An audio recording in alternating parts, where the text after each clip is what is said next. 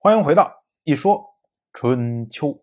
鲁国第十七任国君鲁申进入在位执政第七年，本年春天，齐国再次出兵讨伐郑国。我们之前讲过，两年以前，齐国的国君齐小白搞手指之会，当时呢，郑国的国君郑武杰逃会没有参加，所以呢，去年齐小白就搞了一大批的诸侯。攻打郑国，可是呢，因为有楚国从中作梗，所以呢，齐小白没得到想要的结果。转过来年，因为时间有限嘛，所以呢，齐国单独出兵攻打郑国。这下郑国内部又开始讨论了，到底是投靠齐国呢，还是一门心思拒绝齐国呢？郑国的大夫孔叔出来发表意见。他对郑杰说：“他说啊，俗话说，内心不坚强，何必怕屈辱？这个意思啊，就是说啊，说你郑杰作为郑国的国君，你选择了跟齐小白站在一起，可是齐小白搞手指之会，你又逃会，这说明什么呀？说明你内心在动摇啊，这才导致了今天的局面，连续两年郑国被齐国讨伐。”你看呢？现在齐国是一个国家来了，好像不能把你郑国怎么样。可是呢，等到夏天，搞不好齐小白又搞一大堆诸侯来攻打你郑国，那个时候你郑国怎么办？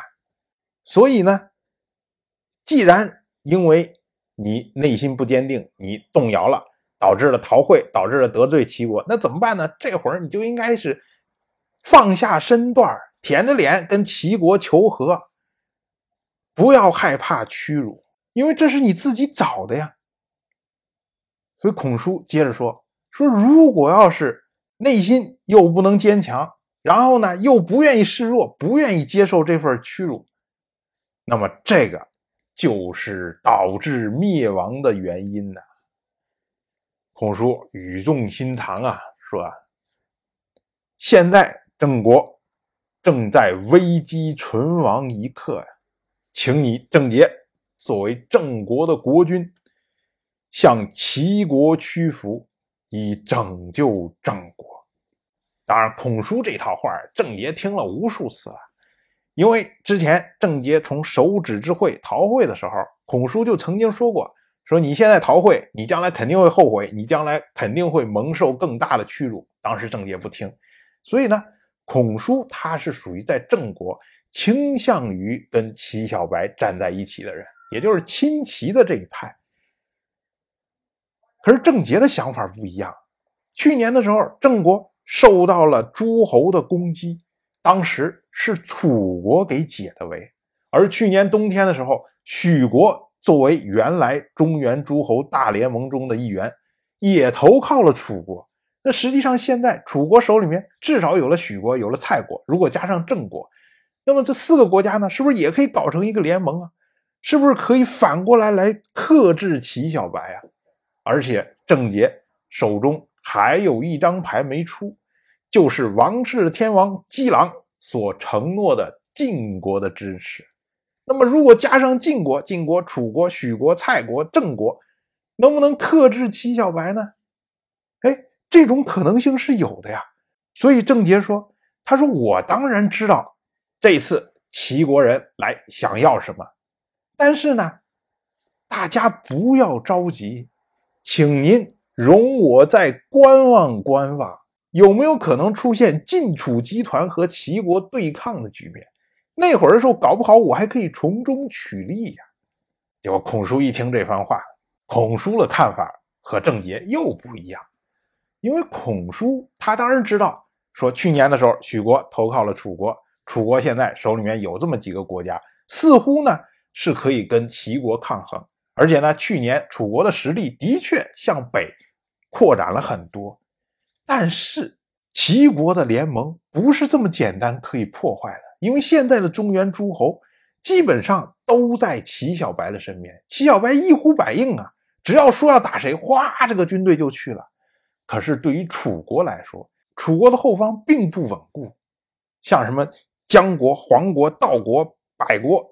这些以前楚国的盟国，现在全是齐小白的小弟，所以楚国去年这个势力向北扩张了一下，然后呢，并没有真的要想把这些国家联合起来跟齐小白去对抗，他只是希望我撑出一个保护伞，能够让齐小白自顾不暇，然后他就可以安下来心来稳固自己的后方，把什么姜国、黄国这些国家通通都给灭掉。所以，去年的这次出兵，不代表楚国就会一直支持郑国，而晋国在作为天王的承诺，这当什么？根本连看都看不到。所以呢，孔叔就说啊，说现在的郑国朝不保夕了，哪儿还能等得了您在这儿来再观望几年啊？等到您观望几年之后，郑国没准就被灭亡了。所以我们看到。